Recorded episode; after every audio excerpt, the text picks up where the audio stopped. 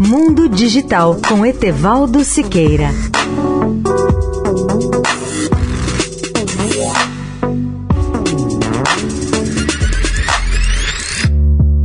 Olá, amigos de Eldorado.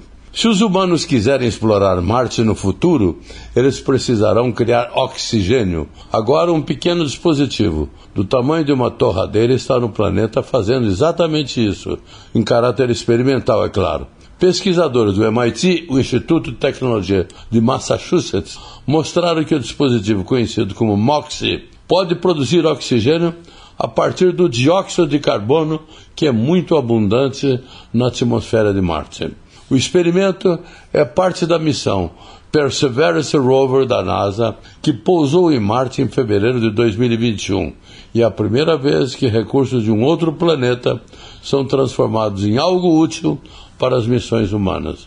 A pequena caixa, criada pelo Laboratório de Propulsão a Jato da NASA e pelo MIT, produz oxigênio suficiente para igualar a produção de uma pequena árvore na Terra e pode fazê-lo durante o dia e a noite, durante várias estações marcianas. Agências espaciais, cientistas e empresários estão incentivando a exploração de Marte por seres humanos. A tão esperada e problemática missão Artemis da NASA à Lua é considerada um trampolim para explorar Marte na próxima década.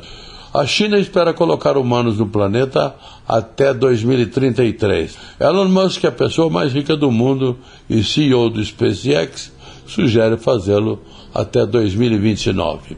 Leia o artigo na íntegra no portal mundodigital.net.br. Etevaldo Siqueira, especial para a Rádio Eldorado. Mundo Digital com Etevaldo Siqueira.